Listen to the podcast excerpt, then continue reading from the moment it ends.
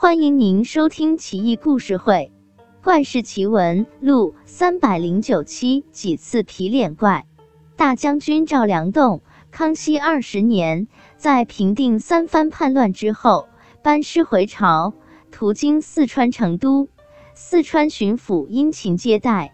当时四川战火刚熄，驿站破败不堪，四川巡抚无奈。只得将大将军安排在驿城中富户家歇息。赵良栋觉得这家房窄屋密，住着很是不爽，就要搬到城西察院衙门去住。四川巡抚解释道：“大将军有所不知啊，察院衙门深宅大院，条件自然不错，可是据说有猛鬼出没，已经封闭一百多年了。”本朝以来就没人敢进去过啊！赵良栋笑道：“我当平贼寇，杀人如麻，鬼怪要是识趣的话，应该退避三舍才是。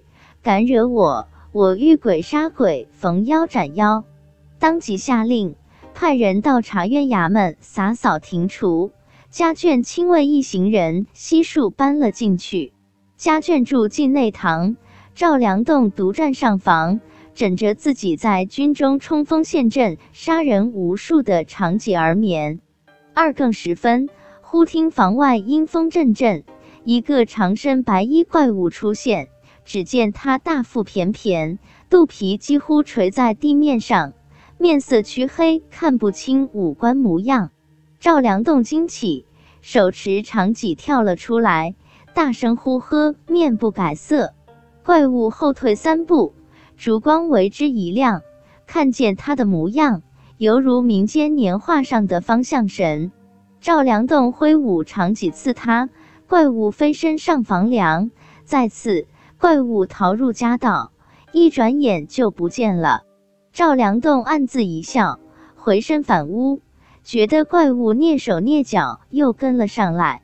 赵良栋骂道：“要打就痛快干一架，这么鬼鬼祟祟的。”真是厚脸皮！护卫军涌上前来，怪物退入一间空房。忽然飞沙走石，阴风骤起，屋内叮叮当当，好像打斗的声音，似乎是另有怪物来和他火拼。那怪物得胜奔出，在中堂之上傲然挺立，护卫军都战战兢兢，不敢上前。赵良栋大怒。暗运气力一挤，命中怪物肚子，怪物嚎叫一声倒地，身体一下子不见了，只留下两个金色的眼睛粘在墙壁上，大如铜盘，金光灿灿。护卫军挥刀猛砍，火花四射，眼睛却纹丝不动。渐渐的，那眼睛光芒暗淡下来，逐渐缩小，天亮时就完全消失了。赵良栋一夜未眠，极为恼怒。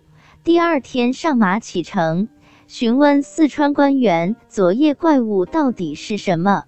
他们面面相觑，纷纷咂舌，没一个人说出所以然来。